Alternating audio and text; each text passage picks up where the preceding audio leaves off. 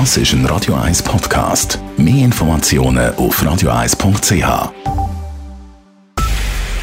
Es ist 9 Uhr. Radio 1, der Tag in 3 Minuten. Mit dem Simon Storz. Nach nicht einmal einem Jahr im Amt tritt die Chefin des Schweizer Rüstungskonzerns Brigitte Beck zurück. Der Entscheid erfolge vor dem Hintergrund zweier öffentlicher Auftritte im Frühjahr und der daraus entstandenen Kontroverse, schreibt die RUAG. So hatte Beck unter anderem an einer Podiumsdiskussion gesagt, Deutschland oder Spanien sollen Schweizer Waffen trotz Wiederausfuhrverbot weitergeben. Beck entschuldigte sich danach zwar, trotzdem kommt es jetzt zur Trennung. Die RUAG hat die Suche nach einem oder einer neuen CEO eingeleitet. Auch die Zürcher Apotheken spüren die zunehmenden Engpässe bei allen Medikamentenarten. Die Präsidentin des Branchenverbandes PharmaSwiss, Martin Ruckli-Ducro, erklärt in einem heute veröffentlichten Zeitungsinterview, dass es in der Schweiz mittlerweile bei allen Arten von Medikamenten eine Knappheit gebe. Dies könne er nur bestätigen, sagt der Präsident des Zürcher Apothekerverbandes Lorenz Schmidt.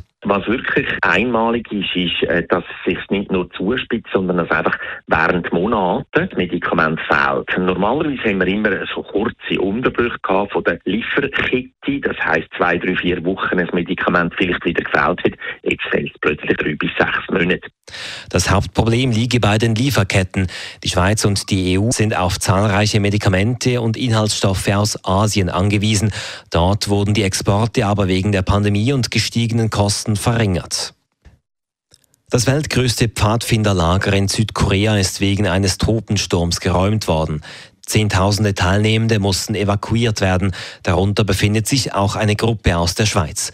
Diese wurde in einer Notunterkunft untergebracht. Die Schweizer Delegation reist aber trotzdem nicht früher als geplant zurück. Der drohende Taifun soll übermorgen an Land treffen. Menschen in der Schweiz haben im Durchschnitt vier enge Freundinnen oder Freunde. Für das Pflegen dieser Freundschaften hätten aber viele Menschen gerne mehr Zeit. Das hat die erste schweizweite Studie des Gottlieb Duttweiler Institutes zum Thema Freundschaft ergeben. Daneben haben Menschen in der Schweiz im Durchschnitt acht weitere Freunde und einen Bekanntenkreis von gut 30 Personen. Radio 1 Wetter. Morgen bleibt es meistens trocken, wenn auch bewölkt. Es gibt am Morgen kühle 10 Grad zum Aufstehen, am Nachmittag 20 Grad. Das war der Tag in 3 Minuten.